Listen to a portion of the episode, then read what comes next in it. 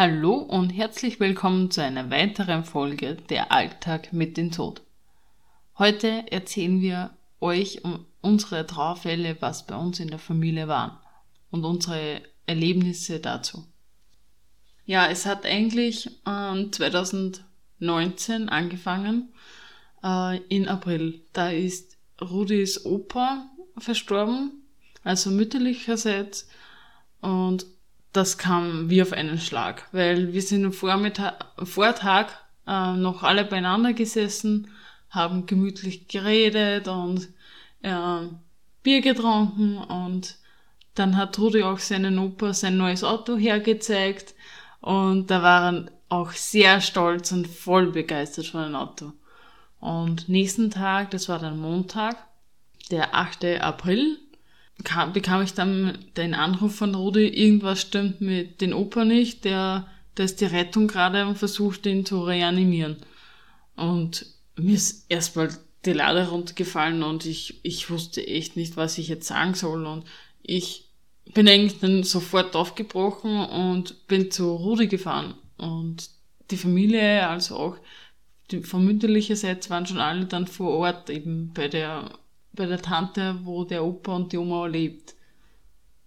Genau, und es ist halt schwierig für einen selbst, wenn man sagt, okay, man arbeitet in so einer Branche, hat aber zuvor keine persönliche Erfahrung direkt in der Familie damit und das hat mir einen komplett neuen Horizont geöffnet. Äh, einfach, selbst wenn es einen beinhart erwischt und wie du schon gesagt hast, am Vortag sitzt man noch beisammen, zeigt noch fröhlich sein neues Auto her und mit voller Stolz und ja, da fahren wir mal eine Runde und trinken noch ein Abends Feierabendbier, also Feierabendbier am Sonntag, ja, das ein Abendbier einfach gemeinsam und es war einfach ein gemütliches Beisammensein und am nächsten Tag von einem Schlag auf den anderen war alles anders und ja, wenn ich da noch etwas hinzufügen kann zu deiner mhm. Erzählung, es war halt so, ich war halt selbst in der Arbeit bei uns in der Firma und ja, meine Mutter ist dann hereingestürmt ins Büro und hat halt gesagt, es stimmt etwas mit dem Opa nicht, also wir vermuten einen Schlaganfall. Aber natürlich, ich war dann natürlich auch ganz neben der Spur. Durchverwühlt und neben der Spur und ja, ich hatte dann einen anderen Termin, war dann mit dem Auto unterwegs und habe halt dann meine Mutter angerufen, ja, wie geht es jetzt, weißt du was, wie geht es dem Opa und so. Und da habe ich dann die Stimmung gehört. Also da wusste ich, da wurde mir dann bewusst, so, jetzt ist es ganz, ganz ernst. Nämlich, als sie dann ganz in Tränen ausgebrochen gesagt hat, ja, sie reanimieren ihn schon seit 15 Minuten, aber es tut sich nichts. Und das mitten in der Autofahrt bei mir.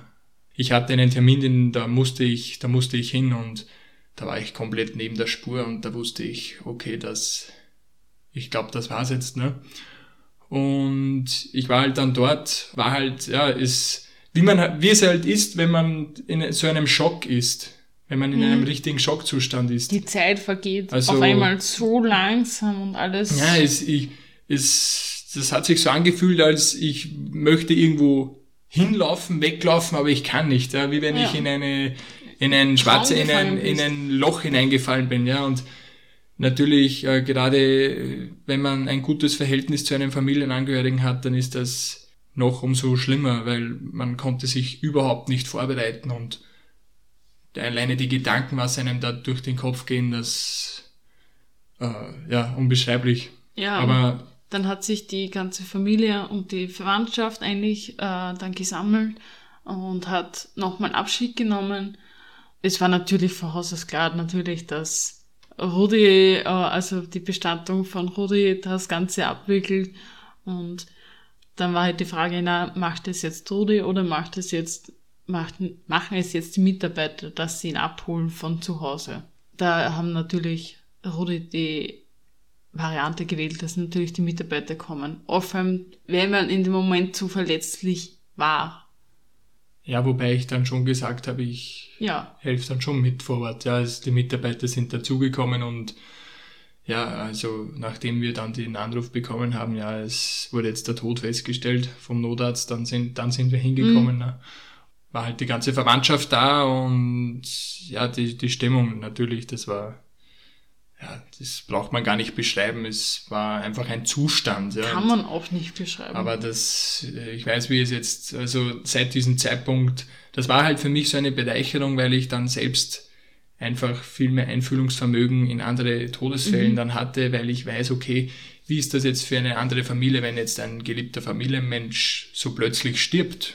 Also wie fühlen sie sich? Wie, äh, wie funktionieren sie momentan? Wie kann, wie kann ich mit denen jetzt arbeiten? Mhm. Wie weit kann ich jetzt gehen? Und ja, als dann natürlich unsere Kollegen, meine, unsere Mitarbeiter dann noch zum Haus kamen, zum besser gesagt im Garten, hat sich das Ganze abgespielt Natürlich haben wir ihn dann einmal auf unsere Bade, auf unsere Abholbade gebettet und ja, bei diesen Handgriffen war ich überall dabei. Also das war mir selbst ein Bedürfnis, da habe ich gar nicht länger überlegt, ob ich da jetzt mithelfe oder nicht. Das mhm. war mir sowieso klar, weil wenn nicht dich, wer sonst, ja, und ja, das war mir selbst ein Bedürfnis und wir hatten, wir hatten ihn dann noch äh, bestmöglichst dann vor Ort ein bisschen vorbereitet dass wir noch eine kleine Verabschiedung bei, bei meinen Großeltern zu Hause machen konnten. Und ja, wir haben dann den Großvater dann hinaus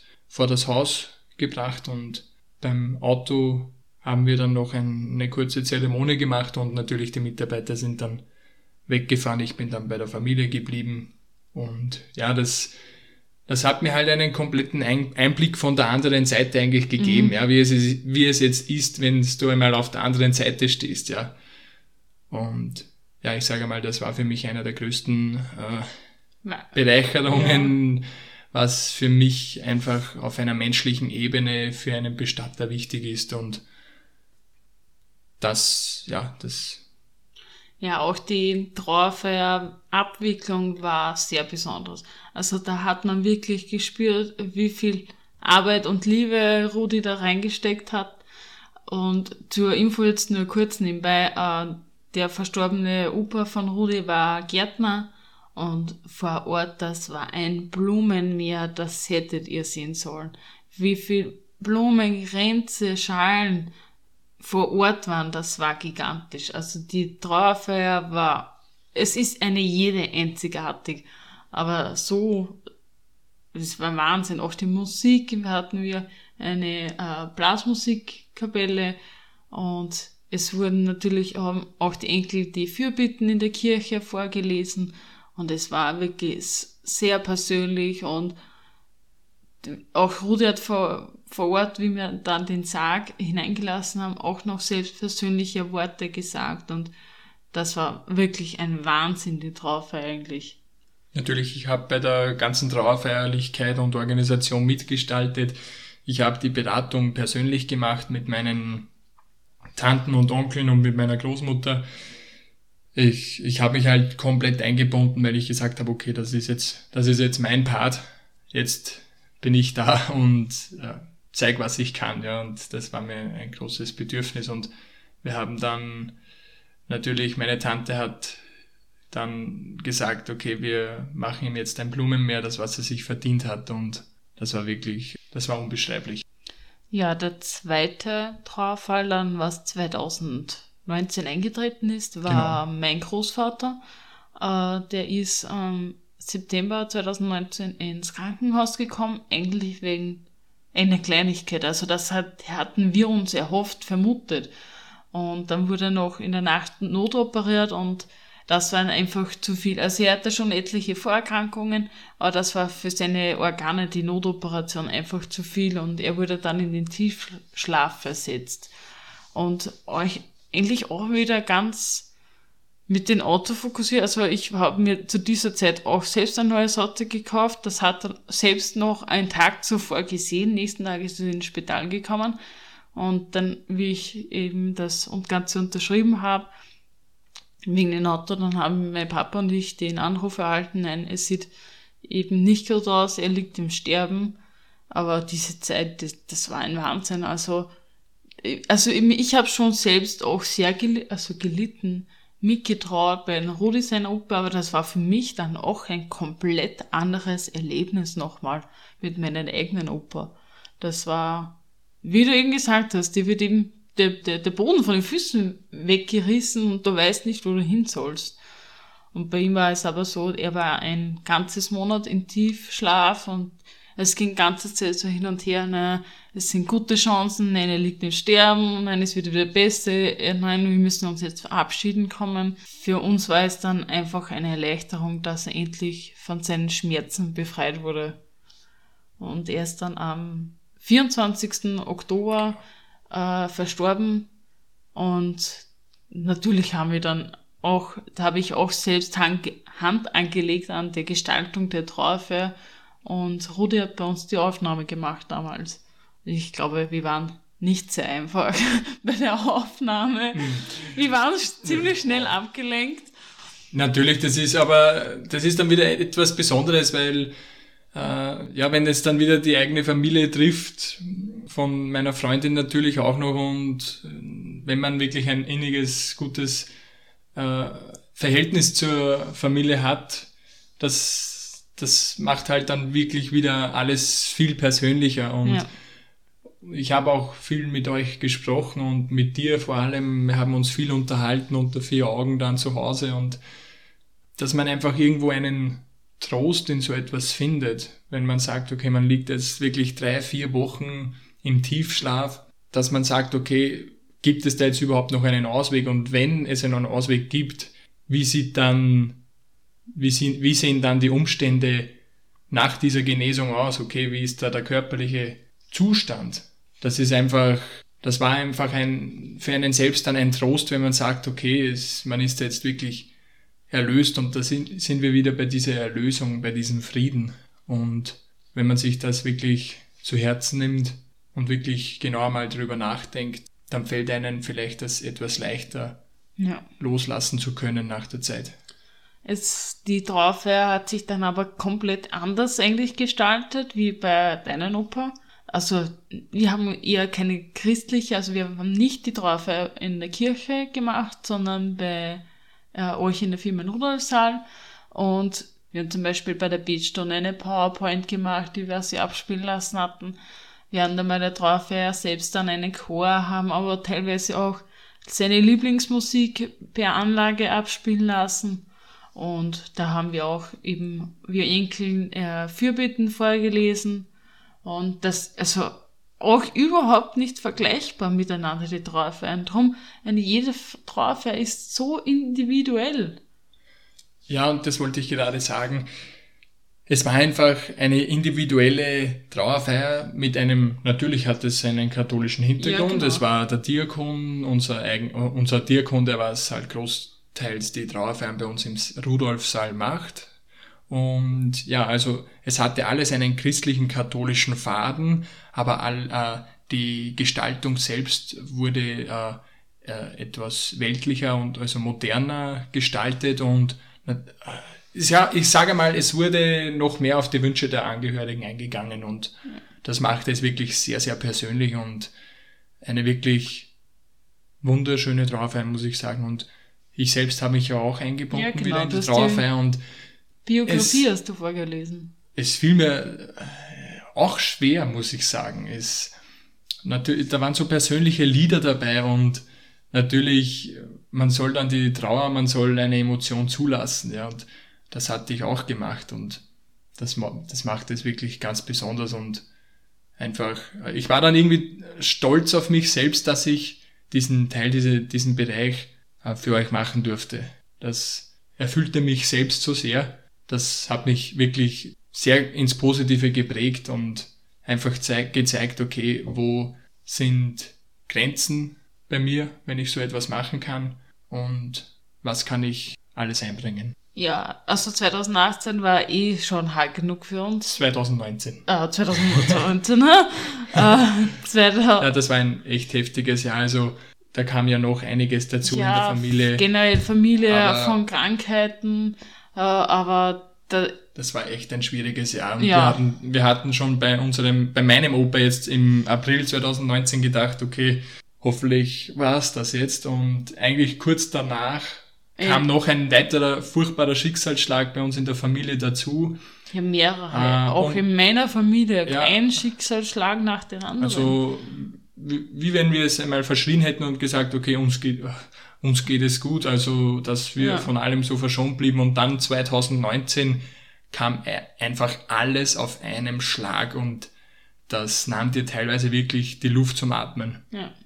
2020, ja, Corona, furchtbar. Genau, dann ging es mit Corona los. Wir hatten gedacht, okay, 2020 das starten, wird wir, unser Jahr. starten wir voll neu durch, frisch und ja, mit schönen Gefühlen und Erfahrungen. Und dann natürlich kam im März dann die Corona Krise auf uns zu. Natürlich hat sich dann natürlich, ja, es, es hat sich natürlich für jeden etwas verändert, aber es war etwas ruhiger bei uns.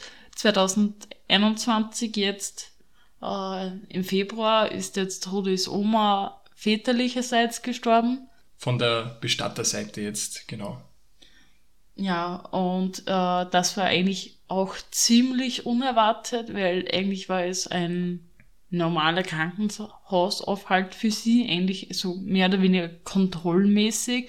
Und dann wurde es von einem Tag zum anderen Tag schlechter. Und ihr hattet natürlich zum Glück noch die Chance, dass ihr euch vor eurer Oma im Krankenhaus verabschiedet. Und sie ist dann am 16. Ja, Februar. Genau, am 16. Februar in den, in den Morgenstunden ist sie dann verstorben. Und da kann ich auch dazu sagen, natürlich, äh, ihr allgemeiner körperlicher Zustand war jetzt in den letzten Jahren nicht so gut. Also hm. man hat sich irgendwie trotzdem irgendwie im Unterbewusstsein ein bisschen schon darauf vorbereitet, wo ich sagen kann, okay, es darf jetzt nicht viel dazukommen und wie jetzt die Corona-Krise war oder ist, besser gesagt, man hatte halt immer ein bisschen Ängste im Hinterkopf, ja, wirklich aufpassen, dass man gerade in unserem gefährlichen Beruf, wo man schnell sich eine äh, Covid-Infektion einfangen könnte, dass man diese jetzt auf keinen Fall den Großeltern weitergibt und das war halt für mich auch schon äh, natürlich mit Ängste und mit gewissen Sicherheitsmaßnahmen äh, alles präsent. Und wie ich schon gesagt habe, man halt, hat sich halt dann aufgrund ihrer Herzerkrankung, was sie hatte und mit den Wasserproblemen in der Lunge und Organen, äh, ja, es war immer wieder ein Licht am Ende des Tunnels oder wie man so sagen kann. Es war immer sie Hoffnung hat sich, da. Ja, es war immer Hoffnung. Sie kam ins Krankenhaus bei ihrer Behandlung es wurde das Wasser vom Körper entfernt, sie konnte dann wieder besser atmen und sie kam wirklich mit komplett frischer Energie zurück und konnte so ihr eingeschränktes Leben trotzdem führen.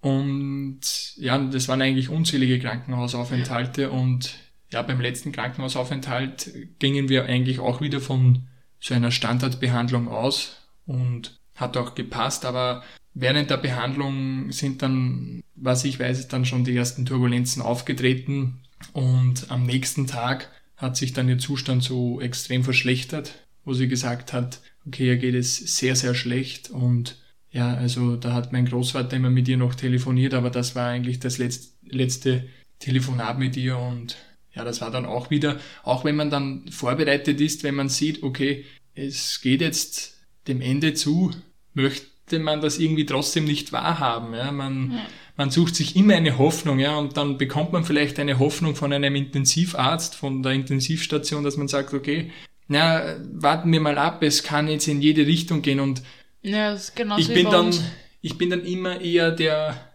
Optimist, ja? ja, wobei ich immer ein gewisser Realist auch bin. Ja. Ich bin sehr realistisch und möchte wirklich immer Fakten haben, wo ich mich jetzt für eine Richtung dann entscheiden kann, okay, hat es wirklich einen Sinn oder ist es jetzt nicht gut? Und ja, sie war jetzt dann, wir waren dann noch bei ihr am, Vor am Vorvortag, ja, ja.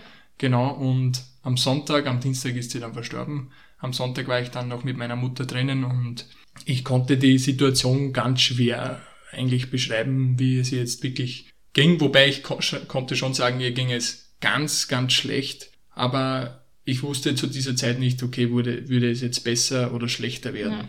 Ich kann jetzt deswegen so viel darüber erzählen, weil es erst so in naher Vergangenheit ist. Mhm. Natürlich arbeitet man das dann alles auf, aber ja, für mich war das eigentlich trotzdem dann im Krankenhaus ein Abschied, wo ich gesagt habe, okay, wenn es jetzt wirklich so ist, dann war das jetzt wahrscheinlich das letzte Mal, dass ich sie sehen konnte und wo sie mich sehen konnte. Und ja, also aufgrund der Corona-Zeit war es halt dann, ist es auch natürlich schwierig, dass man dann ständig ins Krankenhaus reinkommt. Ja. Und da hat man sich halt die Zeit dann genommen, dass man wirklich nochmal eine gute Weile bei ihr verbringt. Und ja, es war dann, wie gesagt, am Dienstag in der Früh erhielten wir dann die Nachricht, dass sie dann verstorben ist. Und für mich war dann in diese Trauer war dann wieder komplett anders, wenn ich so sagen kann. Es war für mich eigentlich eine Trauer, wo ich sagen kann, okay, ich akzeptiere das jetzt, weil ich dann im Endeffekt gesehen habe, okay, es war jetzt eine Erlösung für sie. Und das hat mir dann wirklich eine Kraft gegeben und einen Trost und ein Verständnis zu diesem Umstand. Und natürlich hatte man eine Trauer und ich, hab, ich habe nach wie vor eine Trauer und es ist natürlich klar, das geht nicht von heute, von heute auf morgen weg. Es, natürlich, wenn dieser Großelternteil genau gegenüber von dir wohnt und du eigentlich irgendwie, auch wenn man sie nicht jeden Tag gesehen hat, aber trotzdem irgendwie einen indirekten Kontakt immer hatte, ja, das ist, da fehlt einem halt dann wirklich etwas und das merkt man schon und. Ja, aber auch die Trauerfeier, dann hat sie. Also die Trauerfeier war, das war. Auch wieder Wahnsinn. ein Wahnsinn. Also es war auch wieder so komplett anders als wie die anderen zwei Trauerfeiern. Es war, ich sage mal, das war eine sehr traditionelle ja. Trauerfeier. Es war auch ein Begräbnis und äh, die Beratung und die Organisation, das hat alles mein Vater mit meinem Opa gemacht. Also mein Vater, mein Onkel, mhm. also der Zwillingsbruder von meinem Vater mit meinem Opa, die haben das alles gemeinsam gemacht. Natürlich haben wir uns alle eingebracht. Mhm. Und ja, wir hatten bei diesem Todesfall, vor allem mein Vater hat da wirklich alles gegeben. Also so habe ich ihn auch noch nie gesehen. Dass er, da hat er wirklich sein, da hat er alles reingesteckt an Kreativität und Energie, Energie und Berufserfahrung, was er, glaube ich, sein Leben lang gesammelt hat. Und ja, diese Aufbahrung des Sarges, war. dann bei uns im Rudolfsaal war die Aufbahrung, die Trauerfeier war dann in der Kirche. Aber die Aufbahrung am Vortag zum Verabschieden für die Öffentlichkeit aufgrund der Corona-Beschränkungen war bei uns im Saal, im Rudolf-Saal. Und die und war auch ein Wahnsinn. Auch es komplett. Es war alles auf den. Es war alles auf den Millimeter genau angerichtet, ja. Also ja. mein Vater ging sogar mit dem Maßband durch und hat alles Mögliche kontrolliert, ob das alles wirklich symmetrisch ist und alles auf den, wirklich teilweise auf den Millimeter genau steht und ja, das, also man hatte, wir bekamen dann auch ein Feedback, vor allem der mhm. Diakon hatte das eigentlich gut äh, erwähnt dann bei seiner Predigt, wo er gesagt hat, okay, dass äh, diese Aufbahrung, das war eine Höchstleistung ja. an Bestattungshandwerk, oder wie er dann gesagt ja, hat. Ja, er hat auch gesagt, das war keine normale Aufbahrung, das war Hausaufbau. Ja, weil es halt doch in, in unserem ja, eigenen genau. Gebäude in der Firma war. Wo genau. sie auch natürlich auch tätig war. Genau, also in diesem neuen Gebäude war sie nicht ja. mehr tätig, aber halt in der Firma in im Betrieb, ja, ja. Und das machte halt alles, wenn man sich das genauer anschaut, noch etwas eigens, als wenn das ein äh, alltäglicher, Normal. normaler Todesfall in unserer Firma ist. Ja, das ist halt wieder was anderes. Ja, das ist halt doch da steckt man doch mehr, viel mehr Energie und Liebe vor allem rein, weil es Ja, natürlich sind, natürlich, da sind ja. andere Emotionen ja, genau. im Spiel, aber ich, das, ich, auf das, das wollte ich jetzt gar nicht hinaus. Es ja. ist eher darum gegangen, weil es doch einen eigenen Familienangehörigen betrifft und das, das ganze Verhältnis da wieder anders ist. Ja. Was ich jetzt auch noch kurz erwähnen wollte, bei meinen verstorbenen Großvatern haben wir eine komplett andere Form eigentlich gewählt, weil es war jetzt bei Rudis Opa und Oma ein Begräbnis am Friedhof und bei meinem Opa, den haben wir äh, kremieren lassen und die Urne ist bei uns im Garten äh, beigesetzt worden. Und das war auch sein letzter Wunsch, das wollte er unbedingt und das hat ich, ich finde, ein jeder Trauerfall, was wir jetzt hatten, war so individuell. Also das ist nicht vergleichbar mit den anderen Trauerfällen. Im, also die drei sind nicht miteinander vergleichbar. Ich möchte, ja, das, Das heißt jetzt nicht, dass wir keine Energie und Ehrgeiz Ja, in anderen genau, Todesfällen genau, reinstecken, ja. weil das ist nicht der Fall. Es ist für uns eine Berufung und das hat uns gezeigt, wie andere Trauerfälle ticken Ja. für Angehörige und dass man da wirklich ein wirklich Herzblut reinsteckt in alle anderen Trauerfeiern. Aber wie man, man kann so vergleichen. Stell dir vor, du bist ein Tischler und machst für einen anderen eine individuelle Küche, eine Tischlerküche. So, jetzt möchtest du aber als Profitischler eine eigene Kü- Küche für dein Haus machen, ja? Ja. Jetzt so kann man es vergleichen. Da, Da geht man dann noch Energie. viel mehr ins Detail, ins Detail rein und sagt, okay, na, das möchte ich noch, das möchte ich noch, na, diesen Winkel möchte ich noch ändern, na, und das, na, und dann machen wir das halt nochmal weg und machen wir es neu und so kann man es circa vergleichen. Aber das Mindestniveau und das, die Mindestqualität ist natürlich immer vorhanden, Ja. ja. Auch wenn der Tischler jetzt in einer anderen Küche, äh, äh, in einem anderen Haus eine, eine Küche erstellt. möchte, Also, ja. aber natürlich, wenn es einem selbst betrifft, dann, Arbeitet man komplett dann arbeitet anders. man nochmals komplett Ja. anders und das hat, das hat uns wirklich gezeigt und das hat eigentlich jeden einzelnen Todesfall in unserer Familie wirklich einzigartig gemacht und diese sind alle eigentlich, die sind hängen geblieben bei uns allgemein Ja. im Kopf und bei allen anderen auch wahrscheinlich. Ja, aber wie ihr seht, es betrifft natürlich jeden und allen das Thema Tod und lässt euch natürlich bei den Bestattern nicht aus. Aber wir hoffen, wir hoffen, wir haben jetzt mit unserer Erfahrung euch geholfen und dass ihr einen Einblick hattet, wie, wie es bei uns aussieht eigentlich mit der Trauerbewältigung und wir können, wir können jetzt schon darüber reden, natürlich, aber es ist auch für uns natürlich ein schwieriges Thema gewesen, aber wir haben es gut hinbekommen und mit Liebe dahinter. Genau, und ich sage mal, die Trauerbewältigung ist ja bei uns jetzt nicht direkt anders. Wir sind ja auch Menschen wie jeder andere.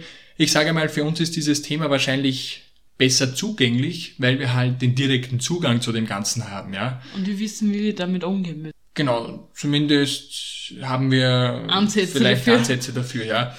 Und jeder muss seinen eigenen Weg für diese Trauer suchen und finden, ja. Und das bedarf natürlich einer Arbeit, dass man sich gewissen Sachen hingibt und sagt, okay, äh, möchte ich jetzt etwas machen, dass es, dass es mir besser geht oder ziehe, ziehe ich mich jetzt zurück und ja, das Problem ist, wenn man sich dann, wenn man sich dann zurückzieht, Natürlich in der ersten Phase der Trauer zieht man sich zurück, aber man sollte sich dann irgendwo einen Weg aus dieser Trauer heraussuchen und das ist jetzt einfach ein Beispiel, eine, äh, ein, ein Zitat von mir, dass man sich dann irgendwann trotzdem einen Weg heraussuchen sollte, um seinem Leben dann wieder einen, wie soll ich sagen, einen gewissen Flow zu geben. Ja.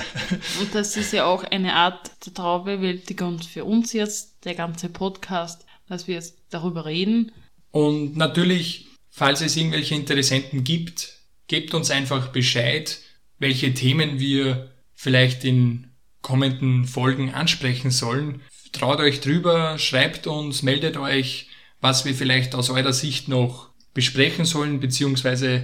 Äh, durchgehen sollen. Danke und bis zum nächsten Mal.